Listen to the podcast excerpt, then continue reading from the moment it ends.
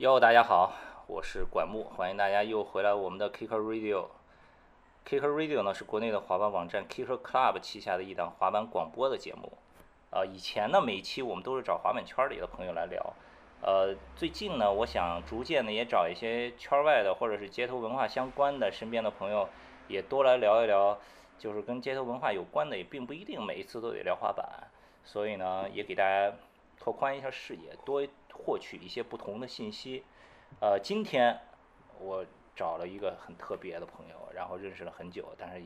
很少一块儿认真的聊聊天儿。最近他也从北京搬来了上海，所以特别有请我们今天的特殊的嘉宾，你们肯定都一听声音就知道是谁。呀，我是小老虎，特开心这回能跟广哥聊聊天儿，真是你说认识太久了，是不是？但是一直没坐下来说说话那种。最早其实是北京青年志那会儿，是吧？那都很早了。我开始那那会儿青年志的那个扎夫卡特别重要，给我介绍你的，他说你一定得看看这个人，是吗对，您那会儿是不是最早？广哥你在苹果工作是吗？对，那个是两千年初，呃不，两二零一零年左右。二零一零年左右，反正那会儿觉得很传奇。然后那会儿就说，你当时自己搞的那个个人的网站吧，应该是就是介绍关于滑板的所有的东西。对对对他就说你一定得看，说这个哇，那这一转眼也是小十年了，得呀认识了小十年了。呀对，我怎么想起来找小老虎一块儿来聊这期节目呢？是因为我前一段儿听了他两个 podcast 的，都是他做的嘉宾，有一个是呃 West Chain 做的声聊，呃，另一个就是无聊斋，就是一个脱口秀呃节目的那个 podcast，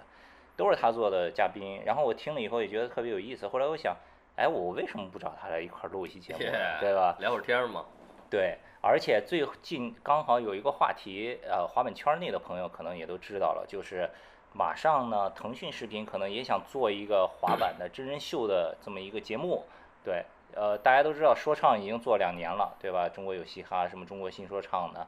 所以我就想说，哎，刚好找小老虎这个说唱圈的朋友一块儿聊聊这个跟真人秀有关的这么一个话题。你最近是搬到上海多久了？我三月中刚过来的，三月中过来的所以你今天来家里，这是刚好收拾好，但可能有点吵着，因为我挨着这个，嗯，这个这个高架路，对我在重庆南路这儿，这边上就是这高架路，所以会有点吵。你搬到上海这个，我觉得也特别有意思。你跟 West Chin 在那个节目里头，我记得也聊过关于就是搬到上海什么的，对吧？他搬来的比较早，对，你是不是也来好几年了？我是一二年来的，我来的早。那你那你那都是老上海了。对，我来了六七年了。最近好像一直听说有朋友开始陆续的从北京就撤了，这个怎么回事儿啊？你你你你搬离上海是怎么回事儿？我感觉他们想把北京变成华盛顿那种感觉。哦，就纯政治中心那种。对，或者在以后可能人住的都是，比如二环里应该是像我姥姥家就住在东四八条，嗯，那个就是 Fly 那店离那当时的 Fly 店非常近嘛，然后整个这条街其实这么多年变了好多次了。那天跟朋友还聊起这，就觉得挺神奇的。在比如你在中国，在北京或者在中国的一些小城市，可能能看到这世界一百年的变化，在你这儿可能十年或者二十年就你就全经历了。嗯工业化，然后网络，嗯然后城市变迁什么这种，就特别特特特别快。我记得东四那条街原来绝对是亚文化的一个街呀、最早嗯上高中刚喜欢 hip hop，去隆福寺地下那儿全是那种外贸服装店，就去那儿买衣服。对。包括最早的那儿还有一家店我挺喜欢，叫萨文库士。哦呦 Yeah，我特别喜欢那店，因为那萨文伊库士啊。耶萨文伊库士那店，我估计现在很多人连知这这名儿本身就挺奇怪的。他们原来还赞助过好多社会的滑手什么的。Yeah 嗯，而且那店里有一个代理一个日本的一个滑板的牌子叫 Hack，嗯，就是黑黑客的那个 Hack，然后那个标志是一个是一个黑人顶着一个巨大的 Afro 那个发型，所以我当时看那个那我觉得特别奇怪，我说这是什么牌子呀？而且当时啊 Hack 这词我也不知道什么意思，啊，然后我查什么钻营什么的都没往 黑客那儿想，对，然后后来我就。那那条街上太多有意思的东西了对，包括什么牛仔裤什么的。原来王毅的店也在那儿啊。耶对对对对对吧对嗯，internal。有一次孙宇给我拍一个 MV，当然那 MV 后来夭折了，但我们拍一半儿，其中有一镜头还是到那一哥那店里去拍的，啊到他更衣室里换了一个衣服，哎，现在那那条街是什么模样啊？还仅存那些外贸店，但是目前最新的政策好像是东四东四北大街这个所有的这些沿街的店铺哈，没有那个经营执照的应该就关了，然后所有的住户应该是慢慢的给你们都迁走了，对，迁到郊区或者什么之类，或者赔你点钱，可能他们要把所有这些胡同里这些房子都改成那种四合院儿，恢复成原来的样子，但是变成 Airbnb 或者变成青年旅社，然后或者让那些高级官员来住了，大概这样。嗯，我当时来上海是怎么回事呢？我那个时候一二年、一一年，我刚从苹果辞职了，然后那个时候就已经说是开始正经弄弄这网站什么的，自己自己注册一公司什么的，开始弄弄。然后呢，所以这个就在家就可以办公嘛，跟那个时候刚开始。然后呢，那时候我媳妇儿说，这个她好像拿到一 offer 是 WK 的啊，哦然后所以想来上海来。那个时候我其实不想来上海，对我青岛人，然后毕业就去了北京，然后其实总体上属于比较偏北方那种思维吧，而且你在来之前，说实话。就是好像也是那种对上海有什么有点偏见有点小偏见什么的，对吧？所以我就特别不想来。那个时候就我媳妇儿跟我说说，要不这样，要是咱不去的话呢，咱们就生一孩子。我说那行，那咱去吧。但还是孩子也生了，对对对，来了了就生了，对对对对对，来了以后来来了之后生的，但来了以后我就很快就觉得上海还挺挺舒服的，呀呀呀挺挺挺好的。呀，除了潮湿一点儿以外，其他的我觉得肯定是比北京舒服。嗯，对，太潮湿了有一点儿。呀，最近还有谁搬过来了？滑板这边儿好像一直有朋友就喊着说，哎，要来要来要来，但是好像繁星说要来要来，哦是吗也也没来，来啊 也没来啊。王鑫什么的拍视频的都说啊找房子找房子，也没有。对，你搬过来之后呢，最近就一直忙着收拾这个屋子什么的，是吧？对，但是也去了好多的活动。我觉得一来上海，我整个人就更有活力了。因为啊到北京，可能好多好多朋友也走了。二可能就是待一个地方待久了，你你慢慢没有那种认识新朋友和去一些什么活活动的这个热情了。嗯，一到上海就是各种各样的小活动，各种各样新朋友，我都想聊聊。对，北京活动确实少。以前你想九十年代的时候，滑板活动全都是北京，只要比赛大家全都北京聚。呀，现在一年一次都去不了，都没没没人敢在那儿做活动。对，钱投下去，万一啪一说明儿要开会不能弄了，是的，风险太大，对吧不？在乎，这都是太小的事儿了，咱们干的这些东西。对啊。那你最近呢？最近还去哪儿玩了？我看你发的微博里面又要出一个新的美国的片子，是怎么回事？哦，对，这个片子实际上是去年十二月和一个北京的一些哥们儿，他们做了一个牌子叫 No by Day，是一个滑雪的，做一些雪具啊，做一些衣服什么之类的。我去年 eSport 上还看见这牌子了。耶耶耶！嗯他们我觉得他们挺有意思的，他们嗯很有想法，就是我觉得设计也不错，然嗯后包括他们也签约了一些美国的一些知名的滑手什么之类的。啊，对，所以我觉得这挺挺有意思的。然后等于跟他们去了，拍了一个纪录片，去那个 LA，然后去那个猛犸山跟大熊湖哦，滑过雪，然后探访了洛杉矶的一些街头文化的一些传奇人物，比如嗯说那个 DJ Battle Cat，那都是跟 Dr. Dre、Snoop Dogg 他们一块儿混的西岸这种 hip hop 的开创者吧。是啊然后还见了一涂鸦大师叫 Nuke One，他也是最早那个洛杉矶第一波涂鸦人里的元老，是一那种墨西哥裔的那种，有有点儿有点儿有点儿印第安感觉，也有点儿那种。嗯然后还见了一滑板的一个大哥，那是叫丹拉 V，那是一个叫 Juice 的一本滑板杂志，嗯反正是历史特别悠久，几十年了。然后是是是洛杉矶的。洛杉矶的嗯，然后跟他聊聊，我还跟他聊起那个 Chrissy Hosoi 嗯呢，我说这个，我说一一一六年初的时候，Once 那个是那个 Steve Van Doren 带着 Chrissy 来了，嗯然后转了一圈儿，当时是在广州那工厂，然后当时我是被邀请过去做一双鞋，就体验那个工厂里怎么做一双鞋。我还记得那个，Yeah，然后跟他们聊了聊，我当时觉得 Chrissy 太太酷了，这哥们儿一坐那儿，我操，一个印第安长老似的，戴着那大戒指，又跟那个飞车党似的，然后说话都是特别狠那种。对，呀，而且特别会拍照。对，就感觉就是一真正的一个那种黑帮的大哥似的那种，嗯特别酷。然后后来我就问他，我说我说那个 Chrissy 怎么样？他说我操，他还是真正的 rock star，现在还在那对个，他是 rockstar。比佛利山上就住是了，天天啊对，我天天那种就跟那帮最牛逼的人一块儿出出来混什么的，他是夏威夷人，是吧？夏，威夷人，对对对。所以就刚才开始录音之前，我不跟你说那个 Johnny c o 我上次去夏威夷又见了另一个 OG 嘛，他们就是最开始就是一块儿滑的，然后他跟我说一个，就是去年 Vans 在夏威夷有一个那个冲浪的比赛，然后就 Vans 就把所有的他们包括滑板的选手也都请过去了，就等于是当一个就是年底了，大家一块儿放松一下玩儿一下那种。Christian h a s a 也去了，去了以后呢，我看见他我就给他马上打开视频给那个 Johnny Cobb，因为他们也很多十几年没见了嘛，呀然后所以晚上他们就一块儿聚了。呀后来我上一次见他，我问那个 Johnny Cobb，我说上一次你跟 Christian h a s a 聊怎么样？他说挺好，他说晚上就一块儿玩儿。Christian s a 也五十多岁了，晚上在那练一新活儿、新动作。他从九点多开始给他拍，拍到十点，一直没成。后来太太晚了，我就先回家了。嗯就是他走之前呢，就是他因为 Christian a s a 带着老婆孩子去的呀，在夏威夷，他孩子累了，说爸，我回酒店睡觉休息什么的。哈萨也就说，今儿我这成动作不成，谁也别回家。太牛逼了 然后后来说晚上一两点给 Johnny c o b 发一信息，说我成了，嗯然后带孩子回家了，酷酷 还是挺靠的，哇塞。太棒了！我就哎觉得当时听他这个讲，我当时还想，我说操，这个咱们这儿的这个好像年龄大一些就特别容易颓了，就就感觉嗯就感觉这个其实我特别早，我可能二十岁出头的时候，那会儿我我跟那个磊磊就是一对哎，磊磊现在做，磊磊磊磊现在是一个在加州艺术大学那边哦当客座老师，啊，真的啊。对 然后他也是独立艺术家，他他他他做很多的那种，甚至开始做长篇了，开始那哇样。然后他当时不也是最早也是那个帮那个志什么的。帮那个社会还画过那个什么风雷火电那那个那个版嘛。然后他也很喜欢滑板，然后那个时候我们俩还聊，但那个时候他他对这个东西一直有一个担忧，就是说觉得，操，就是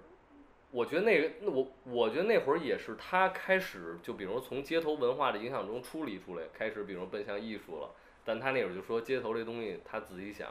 他就觉得滑板这个东西就有点像青春饭那感觉，就是说嗯那你就年年轻的时候你凭着荷尔蒙造呗，然后你嗯弄，但是那你身体不行了什么的，那你创造力和你的前途全都完蛋了，大概就是这么一个意思。嗯这个东西也是我这些年一一直都在思考这个，包括前一段我跟 Roby 我还聊呢，嗯。我说这个，我说这曾经有一度我对这个东西的一个见解是，那就是好多东西就是得不顾一切嘛，就是嗯。就跟你玩极限运动，那极限运动就是不能想明天的东西，嗯。你如果想明天想那么周全，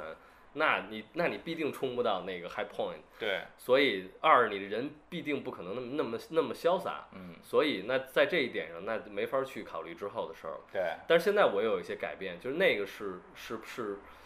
是是说到比较诗意的潇洒的这个层面。嗯另外一个，我就老觉得我说可能还是这个创造力的下降，我觉得这个是非常非常让人惋惜的，因为力不从心，对吧？力不从心，甚至我就，当然我这也不是一成熟的见解，但我就总在想，我说那比如说咱们这儿的一些老滑手，甚至国外的老滑手，那老了，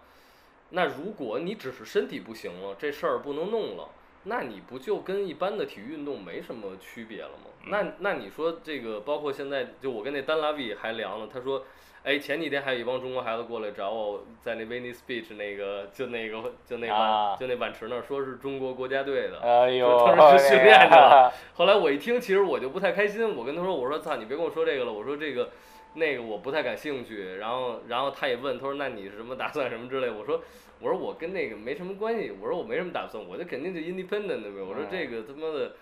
就只要这东西一跟什么什么国家相关了，荣誉什么相关这那个的，我说这东西。”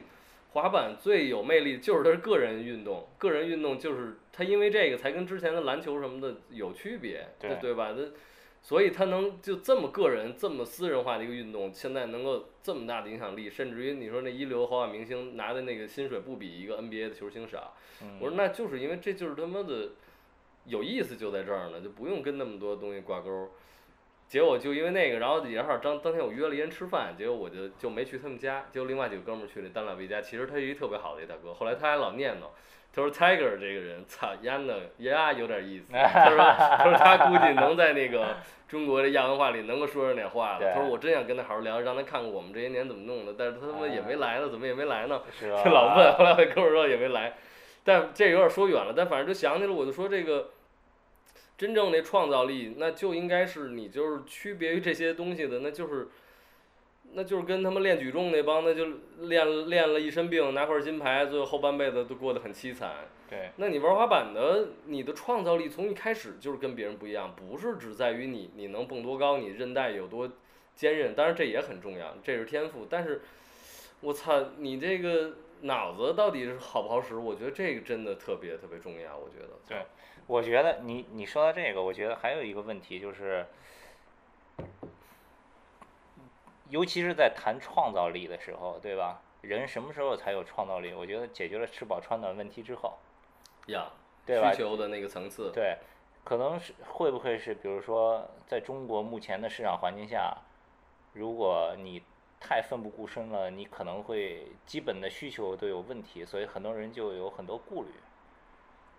当然，这个是先有鸡还是先有蛋？有的时候你奋不顾身了之后，什么都来了，对吧？一样。奋不顾身，我觉得也许是创造力的一个其中一个条件，但另外一个就是，当然这些全是我的一些感想。其实，其实严格的说，我我我其实没有太多资格说这，因为我也不是整天跟滑板的哥们儿在一块儿，甚至于我也不是一个经常 滑板的人。但是因为跟 Vans 的这个关系也非常好，嗯我们经常一块儿去做这个 mu mu 那个 Musician Wanted，然后基本上所有站的 House Vans 我都去，嗯所以也是经常能见到这些哥们儿，包括能见到好多玩滑板的哥们儿。我就有时候包括咱们在这个开录音机之前，不是聊起这个夏威夷的这个老哥吗？嗯我没听那期节目，但你说这哥们儿他也不抽烟不喝酒，然后嗯，这一辈子他，甚至于连他的那个生意伙伴他都不没有跟这人喝过一次酒，然后非常节制派那种。对，可能也就是一直还锻炼身体。至少我看到的这个，咱们这边的这这个圈子文化，其实跟玩乐队的圈子有有点像。玩滑板的哥们儿也是圈子嘛，大家经常混在一块儿。是，我觉得这非常温暖，也非常牛逼。你比如 House One 在七十一门口，所有哥们儿聚一块儿，在那儿摆着啤酒，然后每个人在那儿练招儿，然后大家一块儿开心什么的。嗯然后晚上可能一块儿又去哪儿嗨去了，去哪儿一块儿呲个妞什么的。但从另一个角度来讲，我就特别，就像我个人，我在音乐圈子里，我就很少跟做 hip hop 音乐的人就长期厮混。嗯我就很害怕这个，因为我最开始的时候，包括参加 battle 比赛，我也是一个入就那种新人，也是见过前辈，然后也跟一些大大概那个时期的哥们儿一块儿混过，但是我不知道，可能我也是性格怪的人，但给我的感觉就是说，很容易大家会有种同质化的倾向，就是说相同化倾向，比如说操喝点儿，那咱们就得喝点儿，今儿晚上操一块儿走啊，行啊，哥们儿咱一块儿走呗，咱一块儿混会儿，待会儿。但可能那个时候我想回家看会儿书，嗯，或者我就想去一个别的地方。但如果在那种特别哥们儿的气氛下，你总是做出你个性化的选择，会选的格格不入的。嗯但是这个东西，我觉得同时也是一种绑架。那比如说，那你是一个玩滑板的哥们儿，尤其你刚开始玩儿，然后你可能觉得跟这些哥哥一块儿，我操，抽点烟，喝点酒，或者晚上一块儿再去夜店蹦到天亮，然后再玩儿一上午，你也你也不累，确实。但是你能不能就是说，操，我就我就不抽烟不喝酒，你们抽烟喝酒，哦，OK，你们晚上呲妞儿去，但我也不呲妞儿，我想回去剪个片子，或者我想再看几个视频，甚至于我去一个别的事儿，嗯因为我想给我自己增添点别的东西。我觉得反正我很怕被一个一帮人给裹挟住，我就想那就是，尤其我觉得中国这个本身就挺难的这个就是独立嘛，，Yeah Yeah，对吧？所以这是我觉得真正的独立是，，Yeah，没错，这个就是我之前听你在声聊里头录的那期说到的，对吧？你去美国，那上一次还是上上一次去美国，你说感触最深的就是，突然意识到这个街头文化这东西其实不就是玩儿的一独立嘛，对吧你如果大家都把它变成一个符号化了以后，这就丢失到本质了。大部分人没看到本质的是什么，什么是真的自由，什么是真的独立，对吧？就是小圈子的独立，慢慢这个圈子也变成了一个意志独立的一个东西了。对它，它就反而你就是，那这个跟那个被裹挟的大众其实没什么那么大的区别了。对所以真正独立只能是个人的吧。二，我觉得在你说咱们这儿老那个现在老爱说国学，动不动老爱扯点古人的智慧，那我觉得那非要那么说，那古人也说过这君子咱和而不同嘛。嗯，那和就是说咱们一块儿聊天肯定挺好的，而且我欣赏你，我也欣赏你价值观，我尊重你的生活方式和你的审美。嗯，但是没必要我跟你一样，或者我我咱俩老绑着对，一样。要还保持你自己，是的，对，这个挺重要的。哎，你这个片子什么时候出？什么时候正式出？等于是，呃，好像不久就该出了，他们可能要分三集剪，但其实特别可惜是，我们我操，在在那个猛犸山的那边儿上有一个那些野的温泉，就在那种雪山里有一些野的温泉，我们有一天去泡，然后那天就是就边上就是泥坑那种，就那种野的，什么都没有，在那儿泡，然后快日落了，这时候就我们这帮大老爷们儿在那儿泡，而且那池子很小，可能坐个六七个人，几乎就坐满了，大家腿得并着腿。嗯这时候一辆车停下来，出来一个出了一个妞儿，就是那种有点混血，有点墨西哥混血的妞儿过来说说我能加入吗？我们说我操，那当然好了，一下儿就特自然就脱就完全脱光了，然后就进来了，特漂亮的那个胸部就进来了，然后背后有一个特别大的一个那种波利尼西亚的那种纹身，然后啪就进来了，然后跟我们一块儿喝点儿聊天儿什么的，然后一直到星星出来了，后来他说哦我还有一个工作，他说我得帮别人照顾孩子。啊然后，babysitter，对，啊然后然后开车走了，我们都怀疑那是像个梦一样。啊，对，然后包括后来还就是反正，因为这次也去了一个那个国内的也是玩滑板也玩滑雪哥们儿叫李杰 J Dog，啊，他也是特别好玩的一哥们儿。然后那边有一美国哥们儿叫安迪，反正这就是反正玩这类东西的哥们儿聚一块儿也都挺疯狂的，干好多特别疯狂的事儿。但这有一部分素材他妈的就丢失了，哎呦，因为就是第二天到那个。哦，The Henry 就是那个是对吧对，就到去去那个探访那个 Hundred 那个创始人，跟他聊，Bobby Henry，耶耶，Bobby，然后他妈的那车停那儿被人砸了，砸了把那哥们儿那个电脑、相机、硬盘全给提了走了。当然这我觉得也怪他自己，确实是我们没放后备箱，对，没放后备箱，或者说这就应该背着。但是操，大白天的上午十点就哐就，而且就二就二二十分钟。嗯，那后来呢？后来补拍了吗？还是？那些东西没法儿再补了，呀，因为没了就没了。对包括他们有一部分去滑那个野雪道，就那些一些精彩的可能也没了。嗯，但依然，当然后边儿还是拍到了一些很有意思好玩的呀。嗯，挺期待的，挺想看看。因为你上一次去美国就篮球 那回，那个就特别牛逼，哦呀无，去纽无中生有，呀呀呀对吧？那个片子就特别好。呀！哎其实我最近一次是去盐湖城，去是那个哦 s c o t Candy 那个滑坎迪那个那个，哇呀塞！我你知道我最嫉妒的是什么吗？你们玩那个雪橇，哦呀，那个电视上老看，从来没坐过。那离心力，那离心力特强，是吧？我特强，虽然你很羡慕广哥，但我操，我真不想再坐第二次了，我操！比比过山车还刺激，我操，他过山车好像没什么离心力吧？应该有速度没那么快。可能没那么快，他那离心力真的是挺厉害的，就是那血坠压在脑袋上，特别特别难受。而且他那个，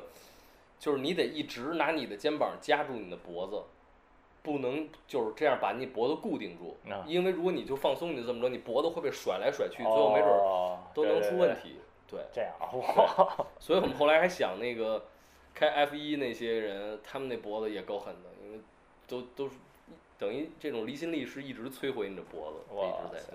弯折你的脖子。可以。对我前一段也去了一趟美国，就是很突然的一个事儿，因为我以前不是在数码这个圈儿里头也弄点东西什么的，跟一些手机的品牌合作，呀然后跟 OPPO 也合作，然后去年不是还给他们拍了几个什么 Vlog 什么的，呀呃，其实从以前也给他们拍点样片啊，每次出手机，这回他们新出的这个不是有一十倍长焦嘛，就是超长焦距的，呀然后我给他们提了一句，我说我说这个可以拍冲浪了，冲浪一般不都离岸边挺远的吗？你站在岸边都得拿一倍儿长的那种焦距拍，后来就提了一句就过去了，然后就是四月几号啊，三四号那会儿突然给我来一电话说，哎，你去夏威夷给我们拍点儿照片儿吧，说那个前头找摄影师拍的样片儿给那个。我看你就去那个 Nostril 是不是对？对，哇说说拍不行，马上要开发布会了，然后赶紧，哇塞，当天就联系摄影师、模特儿什么的，就去了一趟 North Shore，North Shore 还是挺狠的。太美了，我没去过夏威夷，我看你那个片子，我说太美了。主要是去的吧，找了一个那个本地的也是挺出名的一冲浪摄影师，然后去除了在岸边拍那个浪之外，然后又带我们去 hiking，去那个山里头，就是也是支了很多牌子，就禁止入内什么的这那的，然后就进去有一个那种秘密的瀑布，然后就 hiking 一直走山路，走了一个小时，走到最里头，爬，有一瀑布，特漂亮。crazy，哎，对，然后拍了照片什么的，回来，夏威夷确实好，真舒服，吃的又好，吃的真的，因为他那那边儿就是比较偏亚洲，很多日本人呀、什么韩国人什么那，口味等于是融合，正好在东西方中间儿，你知道吧？就太好吃的特别呀多，，Asian fusion，特别好。对，最近你还有别的演出吗？说唱圈儿有什么事儿？哎，那个今年的那个什么中国新说唱还有吗？有动静了吗？好像有啊，他们好像最近就应该开始拍了。哦，真的。对，从说唱，对你今天刚才也跟我聊到选秀，从说唱到了篮球，去年是篮球那选秀，去年哦，对对对，篮球对，这就是灌篮嘛。然后我操，然后是乐队的，今年五月份要上一个乐队的一个节目，我操，叫《乐队的夏天》吧，应该是那个奇葩说那个团队跟摩登天空一块儿弄的。然后现在轮到滑板了，我觉得这个就是，真的是这个资本怎么说呢？就是有很多文化其实还没准备好，你知道吗？但是资本觉得市场上想找点机会，就全都给你揠苗助长也好，就是给你过度消费也好，就全都给你刨出来，对吧你说搞说唱、搞街舞还差不多，因为这个群众基础摆在那儿，听说唱的人多太多了，青少年街舞。我认识跳街舞的哥们儿，上海的啊，他们做街舞教学什么的。他说对街舞也徐，他说徐汇一个区有什么几十上百个街舞教学的点儿对吧.那全国跳街舞的太多了，而且呢，街舞中国的水平很高的，拿过什么世界的冠军什么是的对吧？全球好像听说最牛的街舞比赛都是在中国，在上海的，是的，是的，对吧？是的，你有这个群众基础在呀。滑板，你全国能水平差不多上节目的一共多少个？就巴拉巴拉，好像这次全部连根儿全都签完了，全都上节目了。就我我我觉得是还没准备好，所以这次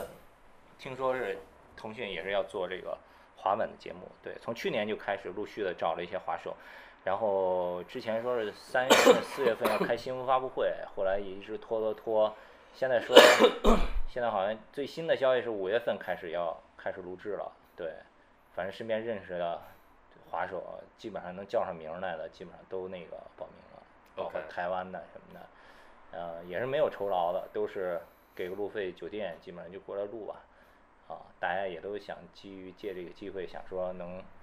因为看到前头那个说唱的有一些机会嘛，对吧？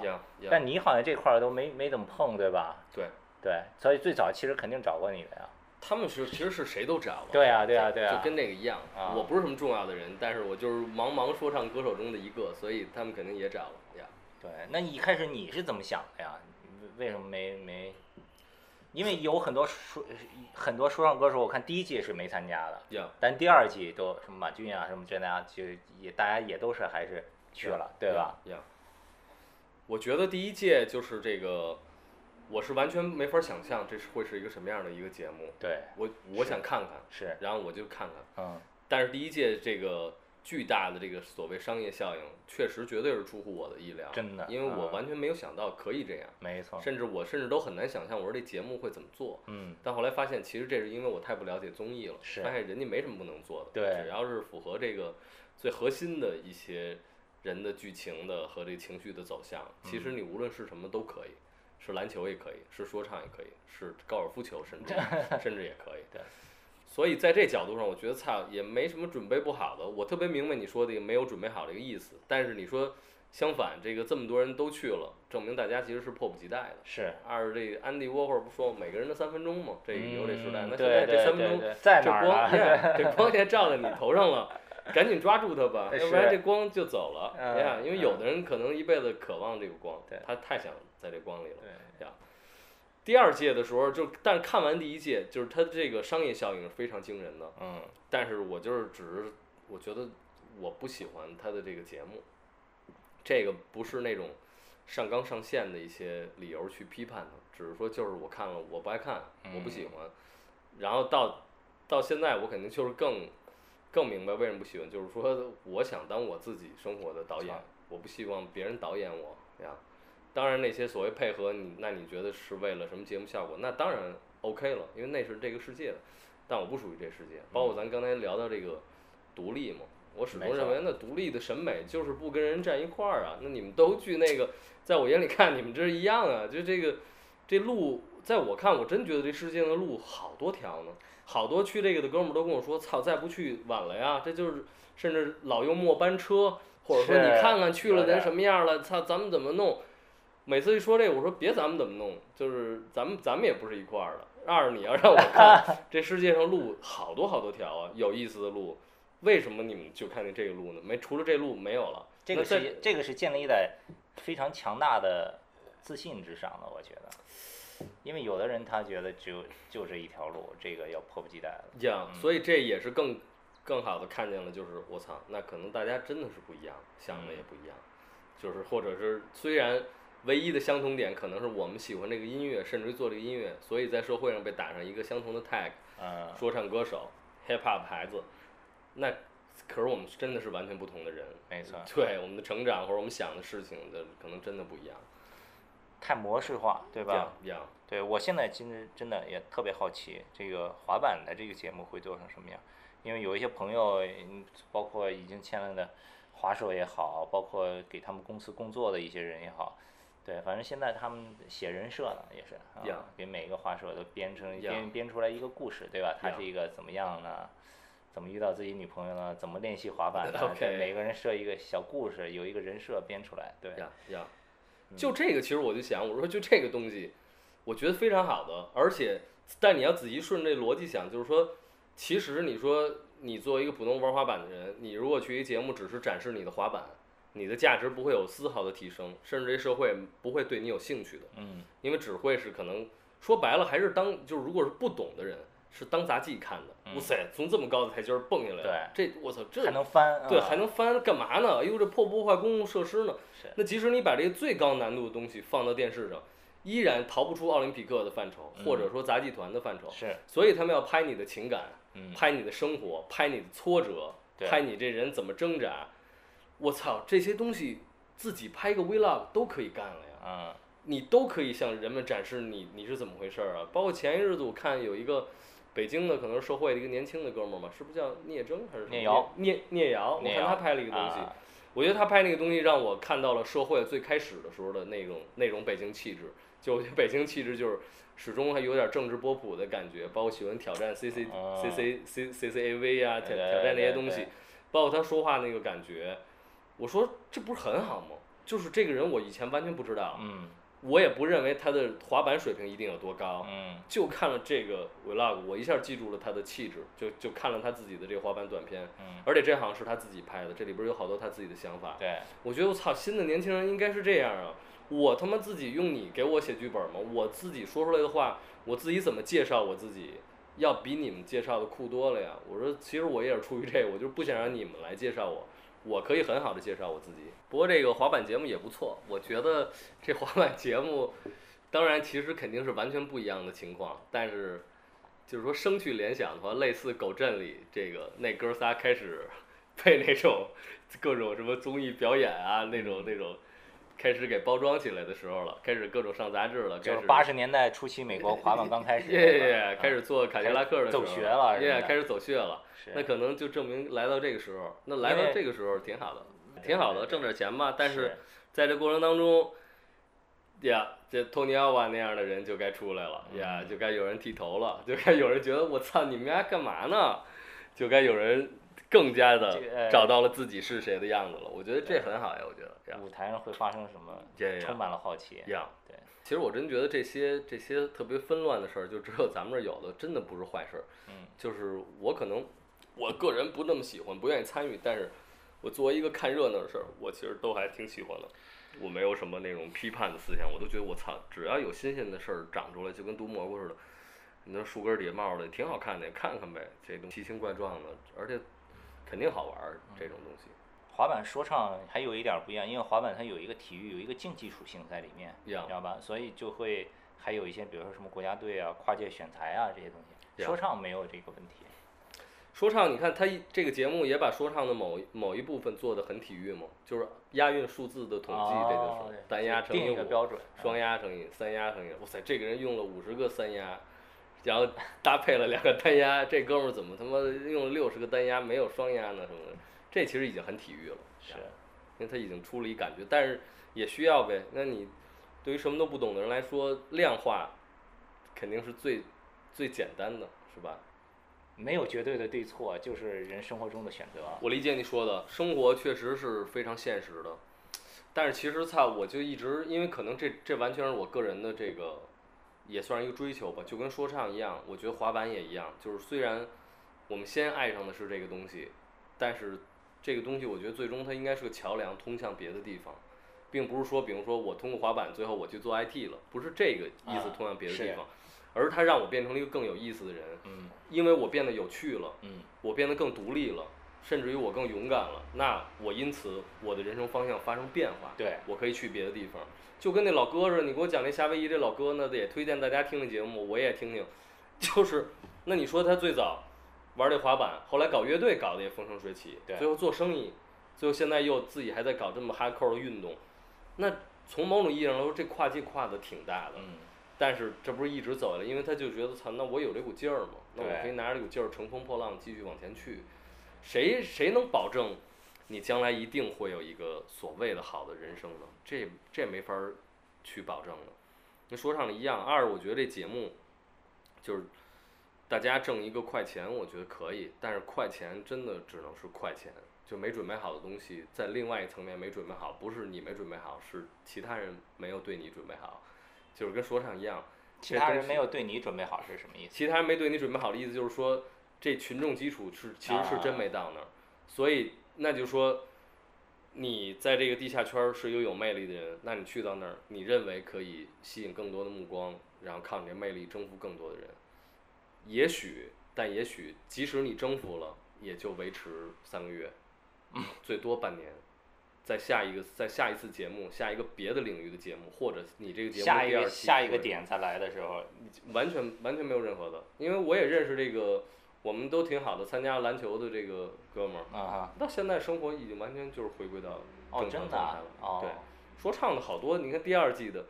没有觉得有有第一季那么爆炸式的反应了。嗯二，他们第一季的人，我估计心里也更明白，当第二季出来的时候，第一季的这这些人的关注度也迅速下降了。嗯，因为你把你扔到了那个地方，那个地方人来得快去得快，不如你现在待的这地方的人真喜欢你，对你的这忠诚度是比那个高的。没错，还真是。所以那你说这个，就跟你说你作为一个滑板老哥，你这么多年你靠你的生活，铸就出了你的这个表情和你所有的一切，你包括你融入在你动作的每一个细节里，甚至你说出一句话来，大家感受到你有底气，因为你是靠你的伤痛跟在街上的生活换来的，所以玩滑板的孩子尊敬你。那你对于普通大众来说，这这算什么呀？这个他们凭什么真正尊重你？因为你在节目上的那些戏剧性的一颦一笑和那些浓缩式的方便面感感人，他们会因为这个真正尊重你吗？会一直看着你吗？会从你这当中真正获得多少实实在在的启发吗？我觉得不一定。对，我还是觉得真的想象力这东西真的很重要。我觉得操，当然你你有眼前的生活困难，你也有年龄的压力，你也有这个，